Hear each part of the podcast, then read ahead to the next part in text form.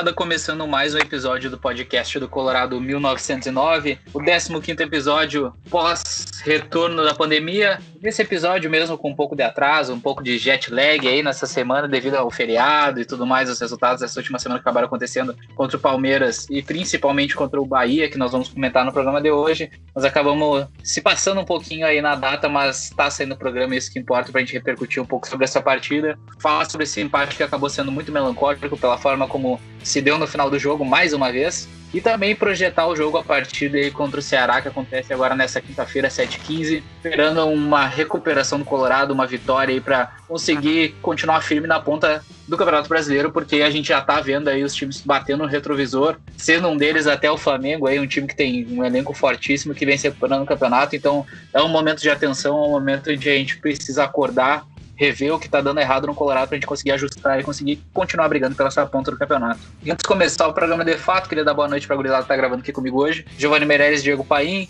Como é que vocês estão aí, gurizada? Começando por ti, Diego. Boa noite, Ayrton, Giovanni, John, que com certeza tá nos ouvindo, e todo mundo que tá nos ouvindo aí. Cara, como tu falou, né? Um resultado bem melancólico do Inter.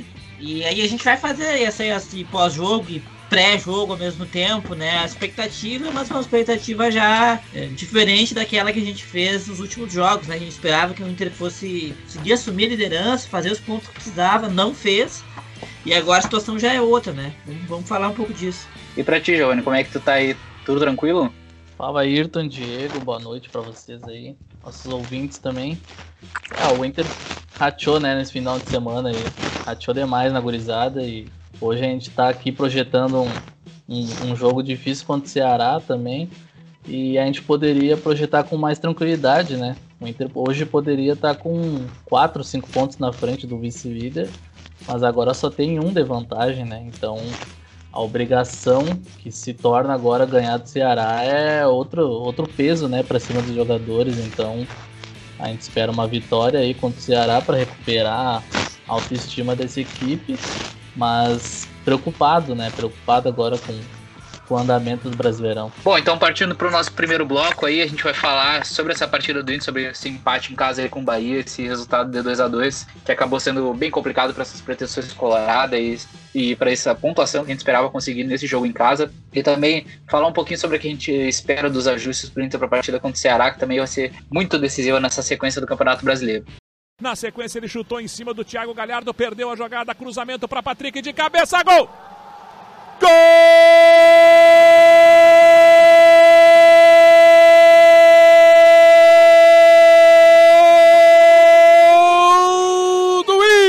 Internacional!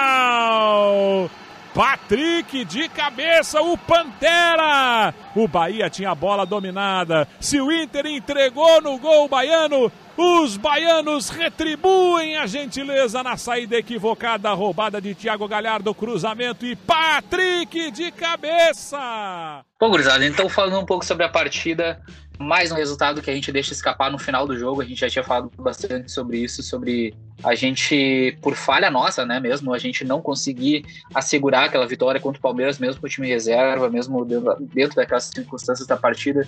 Com certeza vai ser um jogo que a gente vai olhar lá na frente, vai repensar que poderia ter buscado esses três pontos. E infelizmente, contra o Bahia, esse filme se repetiu novamente. E eu queria que o Diego começasse falando o que ele achou da partida e o que ele acha que contribuiu para que a gente chegasse, infelizmente, nesse resultado de novo, deixando escapar né, esses três pontos, esses seis pontos nessa semana aí, que com certeza vão fazer uma grande diferença no campeonato e na campanha colorada. Cara, é complicado, né? É, como tu falou, o, o Inter teve dois vacilos é, determinantes nos últimos minutos né, de jogo. Acho que na quarta-feira já tinha sido um, um, vacilo assim, muito grave. Porque a gente saiu ganhando aos 44 e a gente deixou empatar, né? Isso não pode acontecer num campeonato longo como esse. No domingo também, né? O vacilo do Rodinei no final, que é um pênalti absurdo uh, que ele fez, né?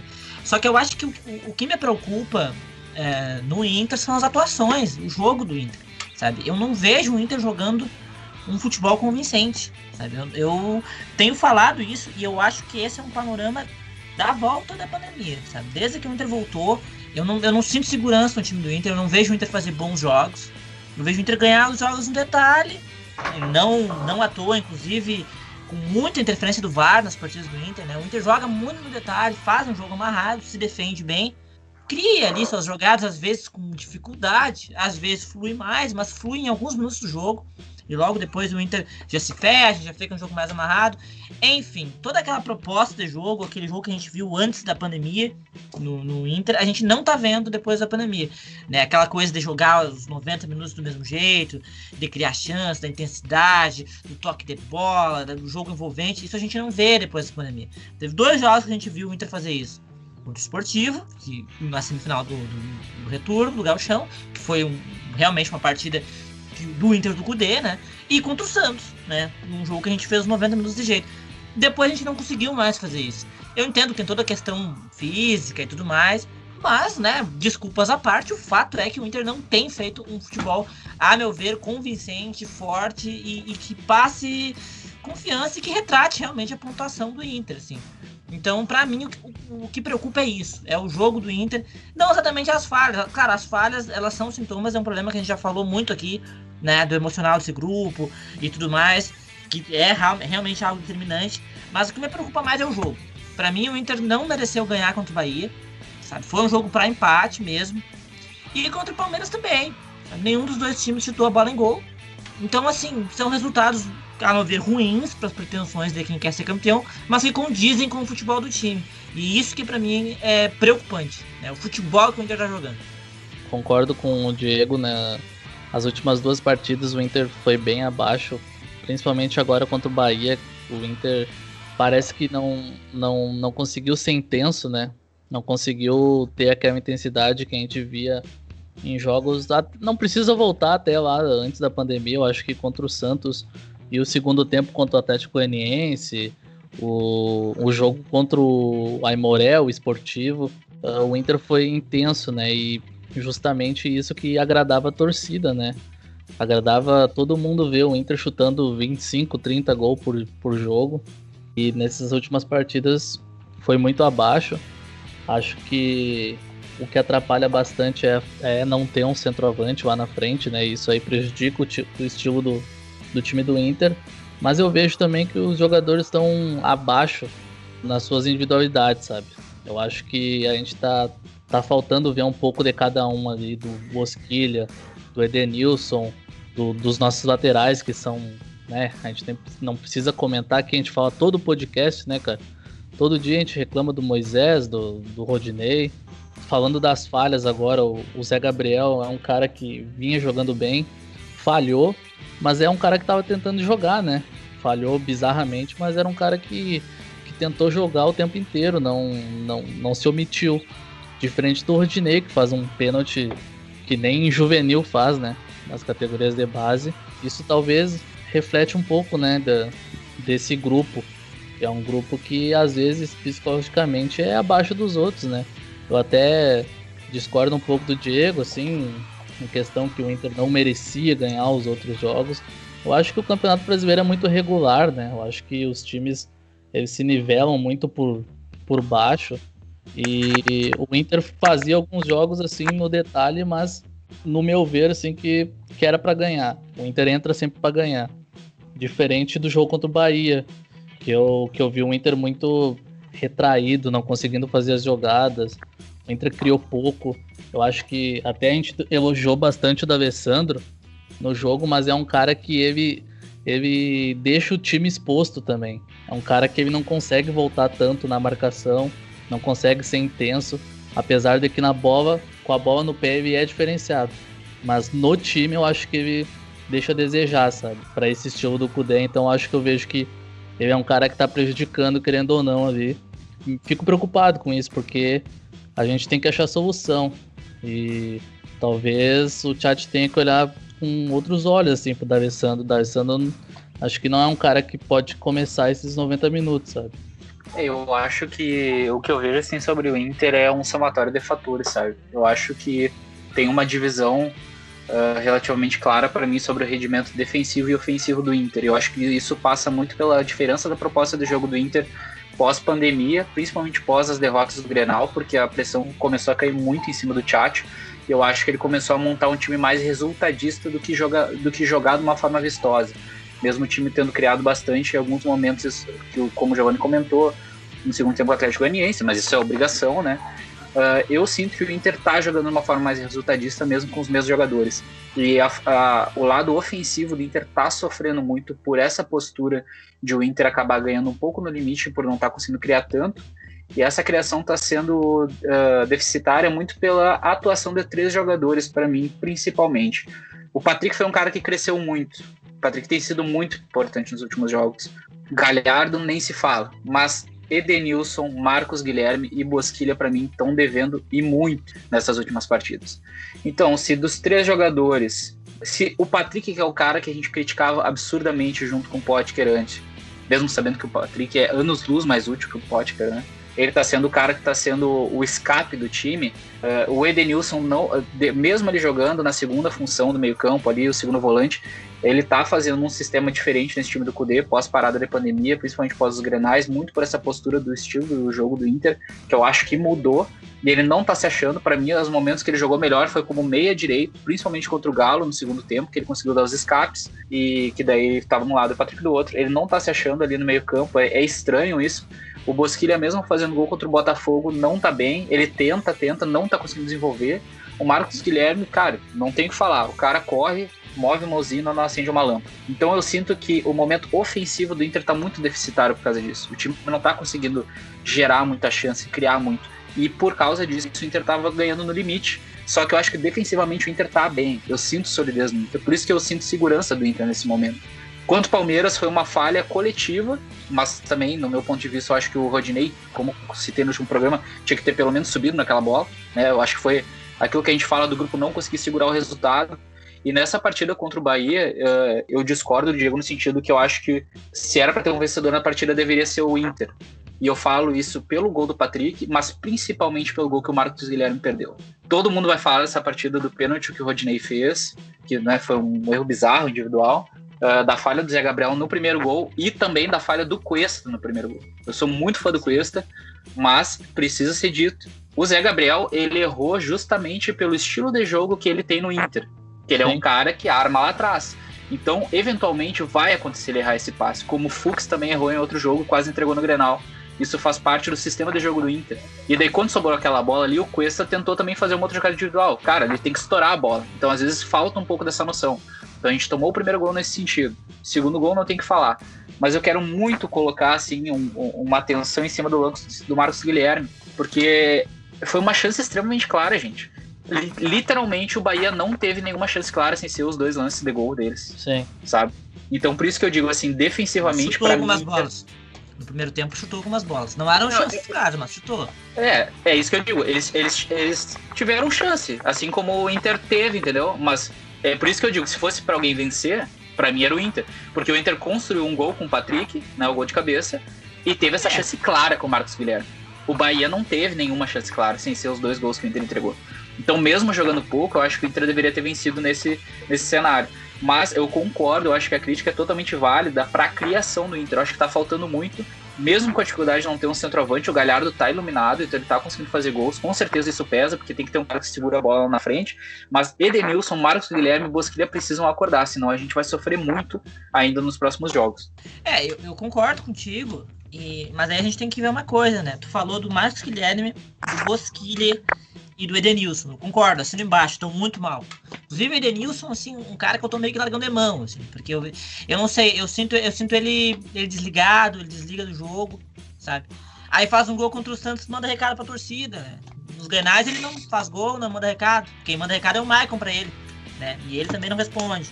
Então, assim, o Edenilson pra mim é um cara que eu tô por aqui já, sabe? Muito por causa desses últimos anos e tudo mais. Mas enfim, parêntese fechado é, a gente tá falando de três caras da parte ofensiva do time, né? Só que aquela coisa, tem três caras da tua parte ofensiva que não estão funcionando muito bem. E a tua defesa tem dois laterais que entregam. Então, assim, o teu time não tá bem. Como é que tem três caras do ataque que não estão bem?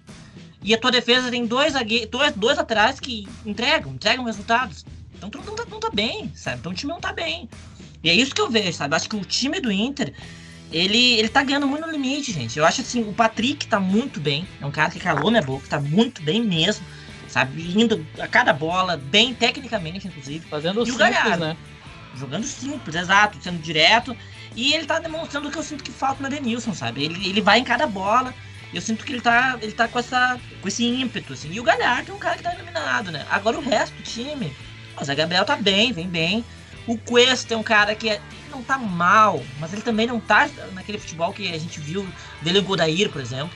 Ele não tá, sabe? Ele volta e meia apresenta algumas falhas, assim, que a gente não costumava ver ele fazer, como essa que ele fez contra o Bahia, sabe? Eu acho que o lance foi mais falha dele do que o Zé Gabriel. O Zé Gabriel errou um passe, mas o passe tinha cobertura. E aí o Cuesta vai lá e erra a cobertura, né? Erra de um jeito meio bizonho, inclusive. Então, ele é um cara que também tá um pouco instável, né? O nosso time tá muito instável. Por isso que eu digo que o Inter não, não tá jogando bem. E é aquela coisa que tu falou. O Cudê tá mais resultadista, né? E eu, assim, eu acho assim, não tem nenhum problema o Inter ser resultadista, né? A gente precisa ganhar um título, tem que ser resultadista, né? Só que eu acho assim, tu tem que ser resultadista direito, sabe? Pra te ser resultadista, o time tem que ser sólido, tem que passar segurança, tem que ganhar com segurança. Eu não acho que o Inter ganhou com segurança os jogos que ganhou. Contra o Galo, jogou 10, 15 minutos e parou de jogar. Assim, e parou de jogar de um jeito muito radical. E contra o Botafogo também acho que parou de um jeito muito radical. Então, eu acho que falta esse equilíbrio, entendeu? Se você vai amarrar o jogo, você tem que amarrar o jogo, acho com um, um, pouco mais de, de, qualidade mesmo, sabe? Acho que falta qualidade, pinta passa um sufoco. E às vezes não é nem que o adversário chuta muita bola no gol, porque não é isso que acontece, mas tu dá tanto campo pro adversário que uma hora tua zaga, que tem dois caras, dois laterais, o Odinei quando joga, e o, o Moisés, que uma hora eles vão entregar. Sabe? E aí é aquela coisa, o adversário fica em cima, eles entregam. Então, eu acho assim, esse resultadíssimo do Kudê, sabe? Eu não tô gostando, não, não, tô gostando desse estilo, sabe? Eu entendo que talvez seja impossível jogar como a gente jogou contra, contra a Católica, por exemplo, todo jogo, é impossível, beleza. Só que não para de jogar quando faz um gol. Quando tu faz um gol com 10 minutos, tu para de jogar. Não dá, gente, não dá, sabe? Parar completamente zero, zero, todo mundo atrás, não dá. Não, não dá, sabe? E assim vai, vai ser difícil, entendeu? Eu acho que falta um pouco de inteligência dele para equilibrar melhor esse jogo do Inter, né? E claro, o momento individual dos jogadores prejudica, né? Prejudica muito, né? O Bosquilha vem mal, o Edenilson, o Marcos Guilherme, e aí começa a faltar as opções, né? Vamos ver agora. Né? Agora tem o Abel Hernandes, é uma grande esperança que consiga né, balancear melhor esse jogo do Inter ali na frente, né? É, Abel e o Leandro, né? O Leandro já vai poder jogar agora contra o Ceará, já tá inscrito. Não sei se, se vai ser opção desde o início, né? Mas a gente espera que esses caras agreguem, né? Porque tá, o Inter tá precisando de uns caras que renovem esse time, porque o, como vocês já falaram, né? Bosquilha, Edenilson, Marcos Guilherme são caras que são instáveis. Eu vejo o Edenilson, muito no Edenilson, um cara que ele aparece uh, no, nos primeiros minutos e aparece só depois no final do jogo, sabe? Eu acho que ele tem que achar um equilíbrio, sabe? Como, como jogador, assim. E eu acho que a, até falando sobre o jogo contra o Botafogo, eu não acho que o Inter sofreu contra o Botafogo. Acho que olhando assim as estatísticas, o Inter ele teve mais posse de bola, mais chute, inclusive. Então, eu acho que o único jogo que o Inter re realmente parou de jogar foi contra o Galo mas eu concordo que o Inter tá jogando pouco pelo que, que a gente espera, assim. Eu acho que a partir do momento que tu entrega uh, uma partida muito boa, o, torcedor vai querer sempre ver aquela partida, não adianta. Mas, cara, é aquela coisa, eu acho que uh, se o Inter quiser brigar pelo título, o, o Kudê vai ter que achar um equilíbrio aí. E eu acho que o Inter não, não pode depender tanto desses caras que estão abaixo, sabe? Eu acho que o Inter tem que achar solução. Se o Edenilson não tá bem, tu tira ele, sabe? Se o Bosquilha não tá bem, é um cara. Cara, o Bosquilha não tá bem faz horas. Faz horas que ele é meio desligado, assim. Eu entendo que ele passou por um problema aí recente. Mas, cara, o Inter precisa jogar, sabe? E eu vejo que o Marcos Guilherme já foi largado de mão, assim. Tá no banco hoje, né? Mas é um cara que a gente esperava bastante também. E o Edenilson para mim, é o melhor com a bola no pé, sabe? Então, é um cara que o Inter precisava que, que voltasse a jogar bem, sabe? Se o, se o Edenilson e o Bosquilha, que são os caras mais habilidosos, não conseguir jogar, o Inter vai passar sufoco sempre. Porque a bola chega no Bosquilha, já perde a bola. O Edenilson não aparece. Então a bola vai estar sempre com o adversário. Então o Inter não vai conseguir criar jogada. É complicado. Eu acho que. Vamos ver agora se esses, esses atacantes aí, o Abel já mostra que tem muita qualidade, né? Naquele passe que ele deu pro Marcos Guilherme. Então é um cara que pode mudar a situação. Nosso ataque, né? Precisa melhorar. Precisa criar mais. O Inter tá criando pouco. Contra o Bahia, o Inter chutou pouco a gol, cara. Chutou 5, eu acho, a gol. Acaba Pode que o. Patrick fica sobrecarregado, né? Fica Claro, sobrecarregado. Fica- Todas as jogadas que tu espera que uma coisa que vai sair do Inter é com o Patrick. Porque Eu o re- ali não sai nada. Eu implorava pra cada bola chegar no Patrick e ele resolver, cara. Contra o Bahia foi isso. Eu esperava que a bola chegasse no Patrick, ele passasse por 2, 3 e achasse o Thiago Galhardo. Era isso É, que, eu, que eu esperava do Inter. Porque o D'Alessandro não é um cara intenso. Aí o Bosquilha apagado, o Edenilson apagado. Não tem quem crie. Aí só fica no, no, no Patrick e no Thiago Galhardo tentando resolver. Eu queria ver mais o Peglu naquela linha de meio campo ali. No lugar do Busquilha, talvez. Sabe, jogando pela meia direita. Ele tem entrado mais no ataque. Mas ele é um cara, né, de velocidade. E ele é um cara que tem qualidade. Eu queria ver ele por ali. Pode ser um escape pra criação do time, né? E o Praxedes, né? O Praxedes é um cara que sempre entra. Ele tem entrado mais atrás.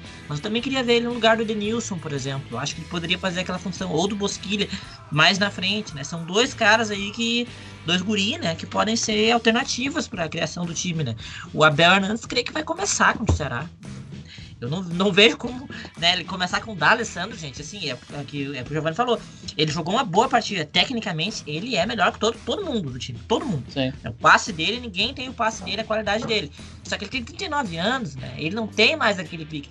E eu acho também que ele deixa o jogo um pouco amarrado. Ele passa muito pro lado a bola, sabe? E ele Pega, deixa espaço também.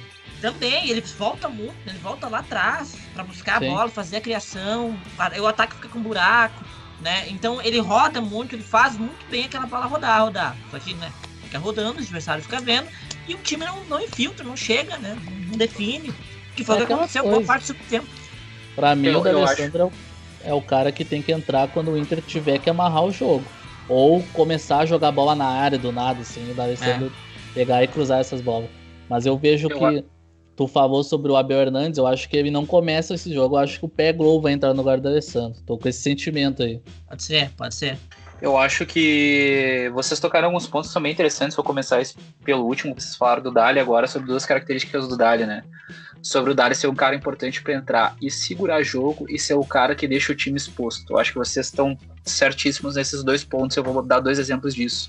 É, a gente teve um jogo. Qual foi a partida? Acho que foi contra o Atlético Goianiense. Que a gente. Não, contra o Galo. Que a gente tava falando durante a partida inteira. Cara, a gente precisa de alguém que entre e saiba amarrar o jogo a partir aquele, aqueles 15, 20 minutos até o Dali entrar no segundo tempo foi um terror. Foi um terror Sim. da partida. O Inter ficou assim, ninguém conseguia segurar a bola. E aí respinga naquela coisa que eu comentei antes do meio-campo do Inter não tá conseguindo produzir. O meio-campo do Inter só consegue produzir se o Patrick escapa pela esquerda fazendo uma jogada individual, que é o que o Giovanni falou antes. Isso tá muito claro. Muito claro. E, e, e o Dali também, quando ele começa jogando, como foi contra o Bahia, o time do Inter ficou muito exposto. Por quê? O Inter tinha quatro jogadores de meio campo jogando de forma ofensiva. Edenilson, D'Alessandro, Patrick e Bosquilha. Desses quatro, o, o Dali até fez uma boa partida, o Patrick foi bem, né? Se destacou mais. Mas daí o Johnny tinha que ficar segurando um caminhão de, na marcação lá atrás. E dele ficou muito exposto, acabou até errando muito. E a zaga jogando com as linhas altas, quando o Inter tava com a bola na defesa, era só os dois zagueiros que jogavam atrás do meio campo. Os dois laterais jogam acima do meio campo e o Johnny segurando. Então, é, é esse tipo de equilíbrio que eu acho que tá faltando no Inter, sabe? Isso eu acho que bate de novo naquilo que a gente fala do elenco tá enxuto, do elenco não tem muita opção, de ter o Praxedes pro meio campo, o Nonato joga um jogo hoje, vai jogar outro jogo em dezembro, sabe? Então, É. é, são, são, é, são vários fatores que uma coisa vai levando a outra, entende? Então, o momento do Inter eu acho que agora é um momento crucial para achar novas soluções. O Inter conseguiu vencer duas partidas fazendo gol no início, que foi contra o Galo e contra o Botafogo. A gente fez dois gols muito no começo. E até eu comentei isso na gravação junto com o Giovanni, que eu acho que foi algo pensado do Inter. Que era, vamos decidir o jogo no começo, que a gente consegue até poupar fisicamente os jogadores. Mas daí também respinga um pouco no que o Diego falou. Contra o Galo, o time ficou muito atrás. A ideia seria dar a bola pro Galo jogar e jogar no contra-ataque. Não conseguiu fazer isso. Contra o Botafogo encaixou melhor. Foi um jogo mais tranquilo, para mim foi o jogo mais tranquilo do Brasileirão. Já contra o Palmeiras a gente não conseguiu fazer esse gol. Nós estávamos com o time reserva, tudo mais. Contra o Bahia a gente tomou esse gol por uma falha individual. Uhum. Então esses mecanismos, essa estrutura de jogo do Inter não, uh, não conseguiu reverter nessas últimas duas partidas muito por causa disso. Então, se não está conseguindo reverter, eu acho que é o momento de também tentar achar outra solução. Ah. Uh, o que mais me preocupa é esse meio campo. Edenilson, Marcos Guilherme. O Marcos Guilherme ele não é nem meio campo nem atacante. Ele perdeu a função dele. Antes da parada da pandemia, ele tava, uh, o time estava mais encaixado, parecia, sabe? Como eu falei, são, são as mesmas peças, só que o sistema do jogo do Inter tá diferente tá muito diferente. E isso, isso pode ser que tá chegando um pouco no limite, sabe? Tá ficando um pouco tá. batido. Então acho que, que é o momento de, de repensar um pouco mesmo. Eu, eu acho que parece que começou o trabalho de novo, assim, sabe? Parece que começou tudo de novo. Uhum. E o sistema é a formação tática é parecida, mas assim, é muito diferente. As funções são diferentes. É, As funções tá são diferentes. Diferente. Tá muito diferente. Porque antes da pandemia a gente via o, o Marcos Guilherme jogando de meia direita, ele ficava bem aberto na direita. Ele não é esquerda.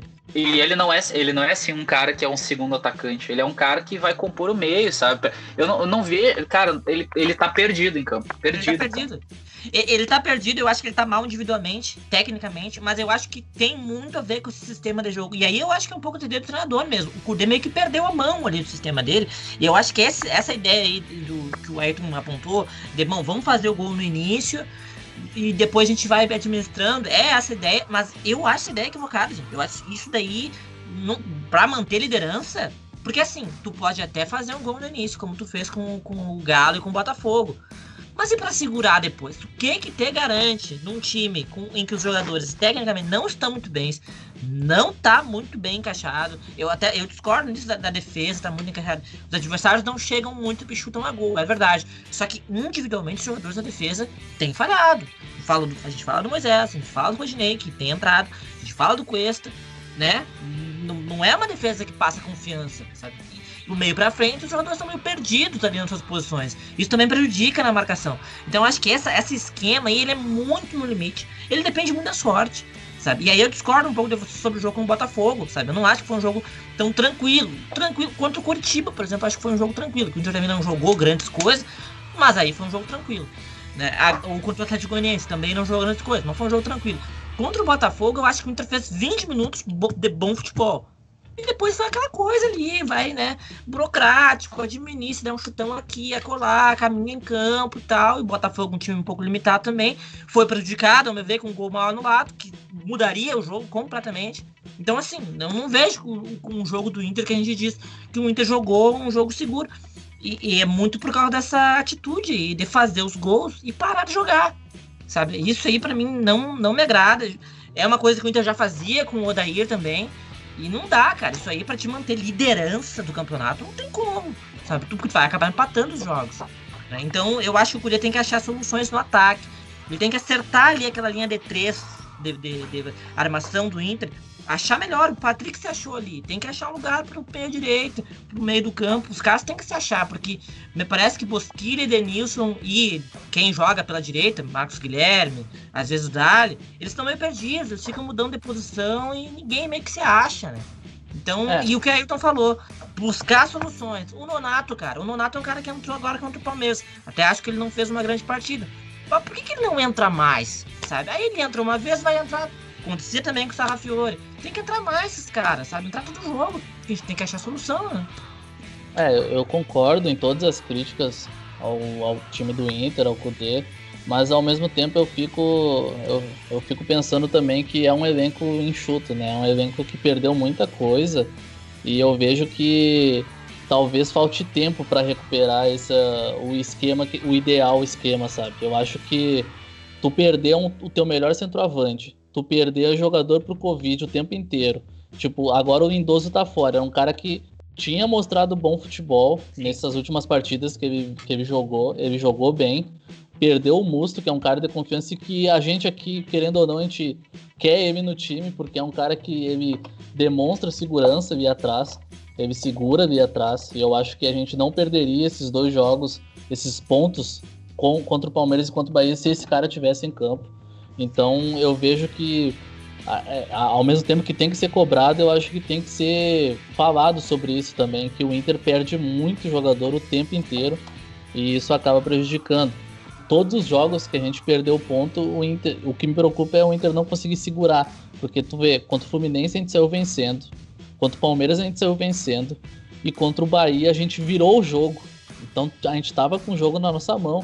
Então eu acho que aí não é. Aí já, já, já passa para outra, outro, outros 500, sabe? Acho que aí é mais o psicológico do time e também o treinador saber a hora de segurar o, o time, ser mais malandro, a ensinar os caras a ser mais malandro também.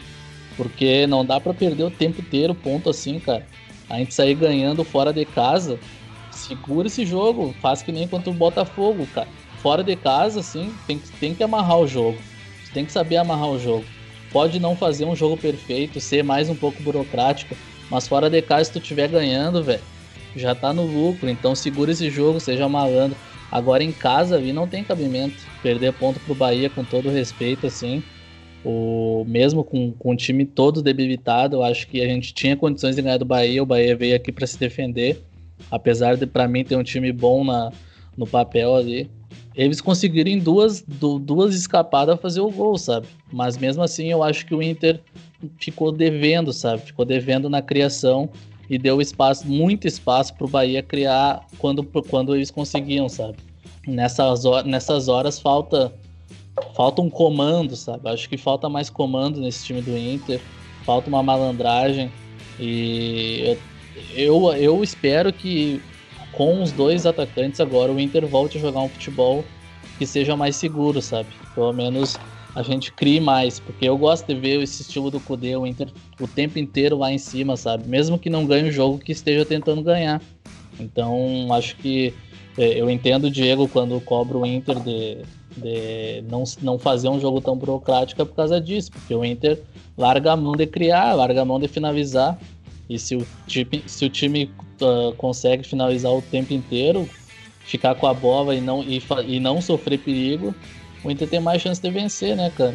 É, eu, eu acho que assim, o que, o que tá me preocupando nessa, nesse fator da criação é literalmente a falta de peças e a qualidade dos jogadores que a gente a gente depende muito desses jogadores, gente. A gente depende muito do Bosquilha, que é um cara que chegou para tipo ser o, ser o cara ali que vai vai fazer a criação do time mesmo, sabe? O Patrick, esse cara, se o Patrick não tivesse recuperado o futebol dele agora, a gente não tinha nada na criação, basicamente. A gente ia depender de um, de um momento iluminado do Galhardo. Então acho que isso está pesando muito. O dia que, o, que esses caras não jogam bem, o Inter não consegue criar. E as, as peças de reposição que a gente tem que são boas, é o Praxedes, que é um cara que joga mais atrás. Eu até acho que ele pode fazer uma função mais na frente, mas ele não é o último homem do meio-campo. Esse cara daqui a pouco pode ser o Peglow, mas ele é muito novo. Ou o Galhardo agora sendo voltando para a função dele mais de origem, que é o meio-campo, com os outros atacantes chegando. Mas esse meio-campo do Inter eu acho que tá faltando qualidade, porque o Dali, a função dele é uma bola parada, é segurar jogo, ou jogar contra um time inferior, porque o fator físico dele já tá pesando muito.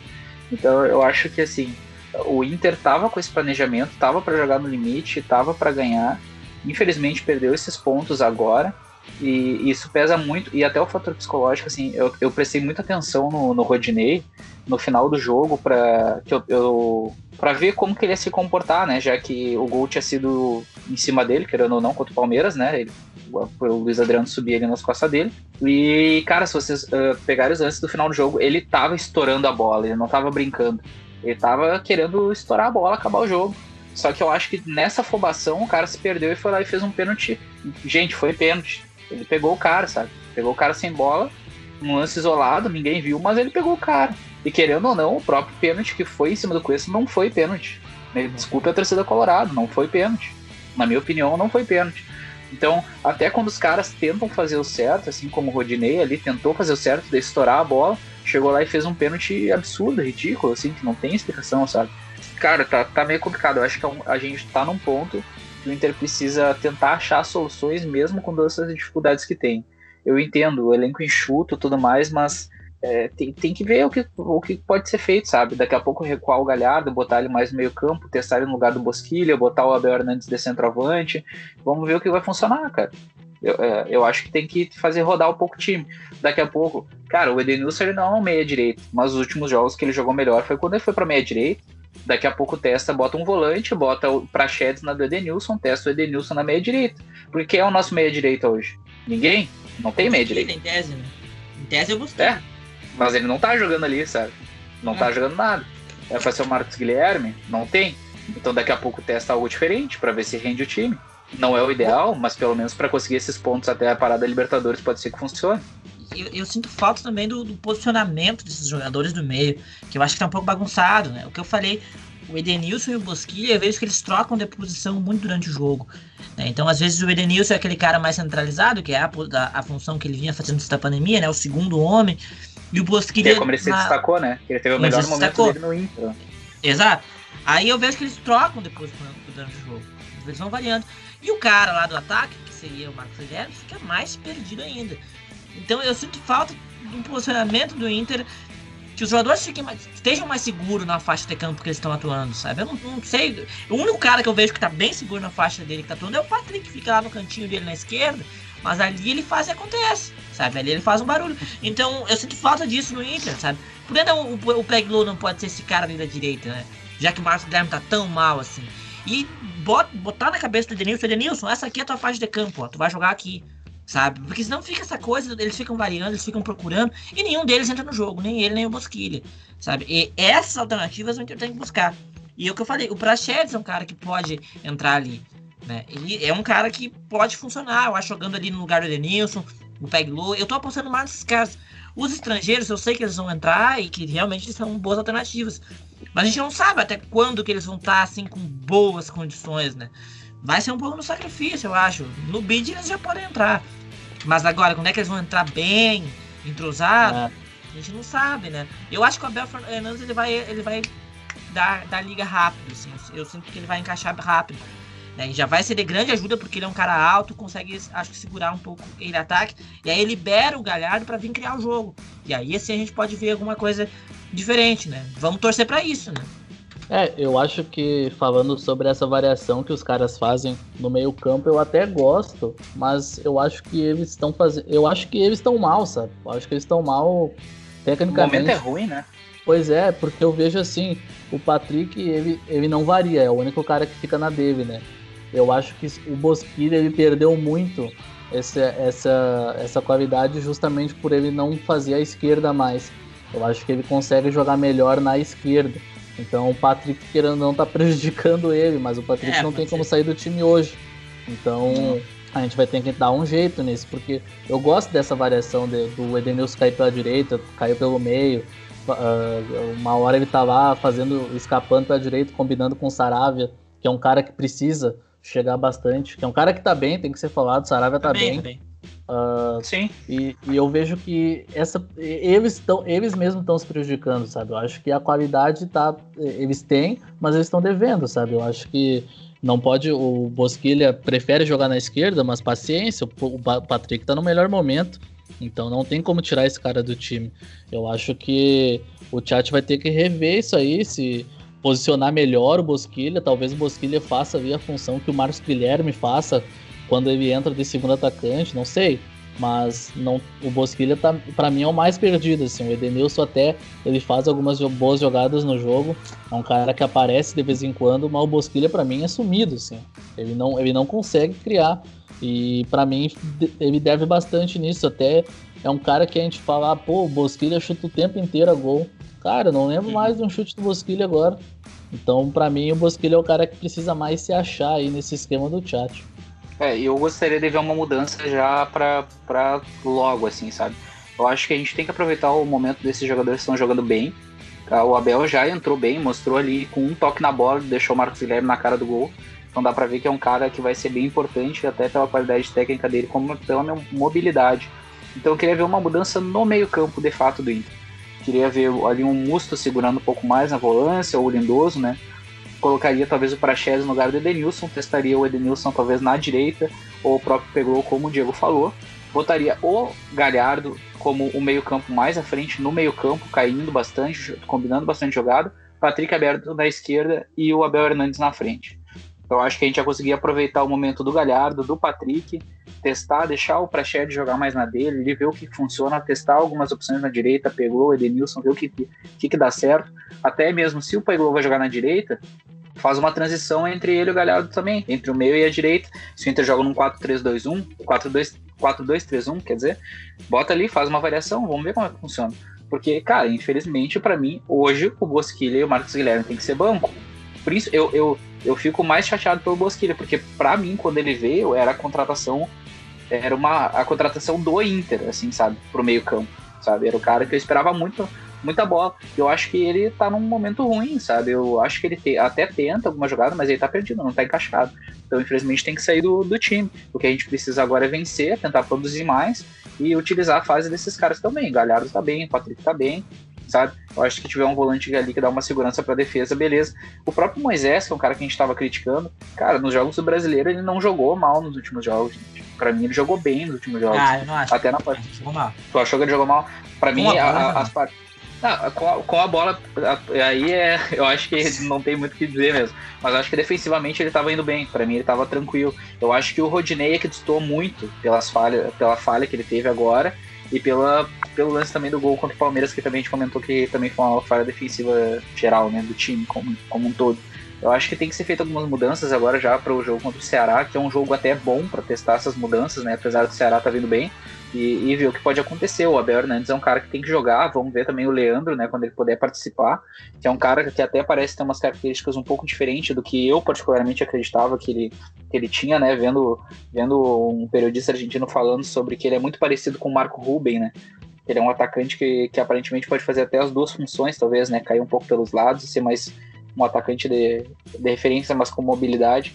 Então, cara, eu acho que tem que, tem que mudar e o Inter tem que conseguir dar vida pro meio campo. É, cara, minha expectativa agora para os próximos jogos é, é por aí também. Eu quero ver o Inter conseguindo criar mais, né? Buscando essas alternativas. E quero ver o Inter jogando os 90 minutos. Quero ver o Inter fazer um gol e parar de jogar. Sabe? Não, não, não dá. Isso para mim é o que eu quero ver. Não precisa jogar com intensidade, com grande volume de jogo os 90. Mas tem que jogar os 90.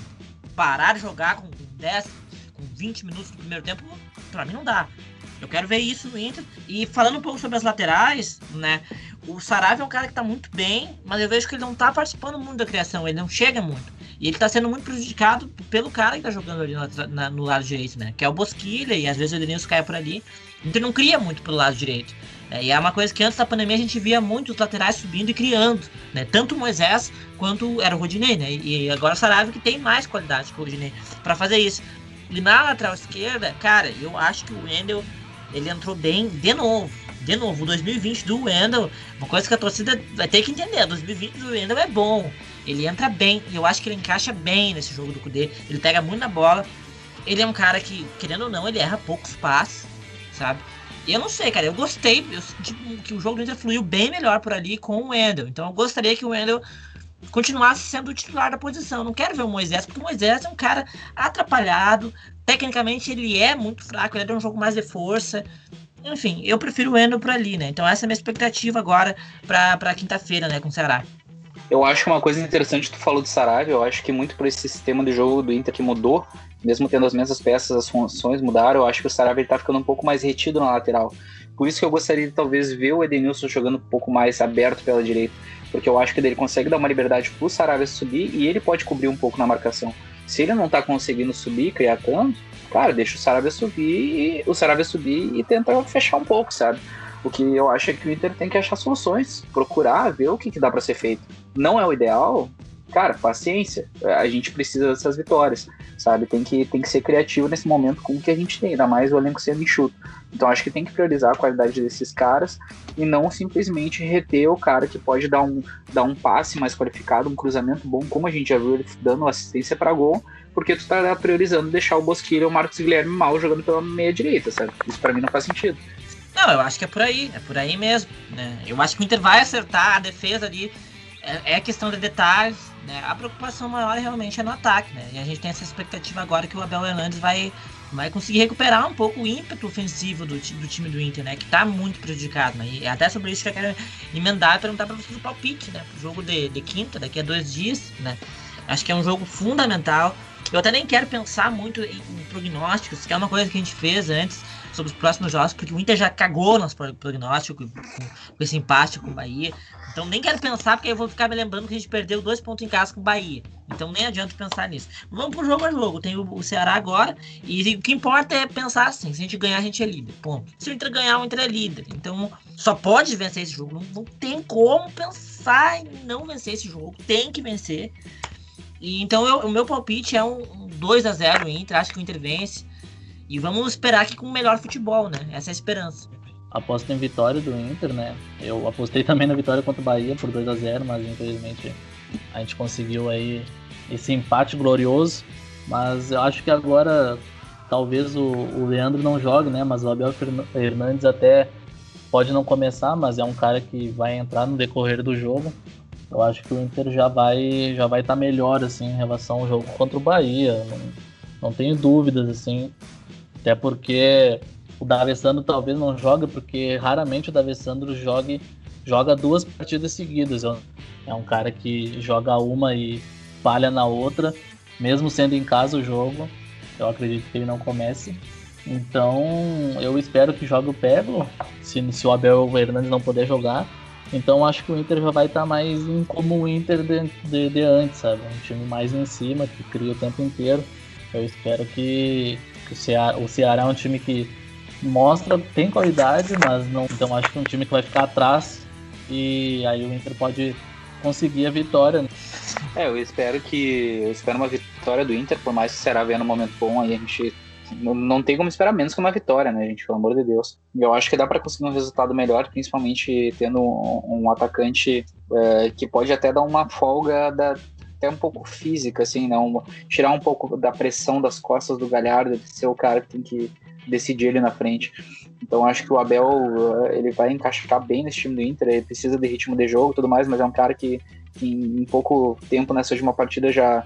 Não, um detalhe, né, que a gente não comentou. Ele salvou um lance que seria da derrota do Inter, que ele tirou uma bola de cabeça em cima da linha. Verdade. Foi o, basicamente o último lance da partida. Eu tinha esquecido desse lance. Que foi no apagão do Inter ali, né? O Inter sentiu muito aquele segundo gol do Bahia. Então acho que é um cara que vai ser bem importante. Eu também vou, vou dar um palpite aqui de 2 a 0 mas principalmente o que eu quero ver é novas soluções. Eu quero ver daqui a pouco. Uh, é, para mim, ali tinha que testar. Abel Hernandes na frente, uh, Galhardo fazendo a última função no meio-campo. Ele é um cara que jogou bem assim no Vasco, jogou bem assim no Ceará.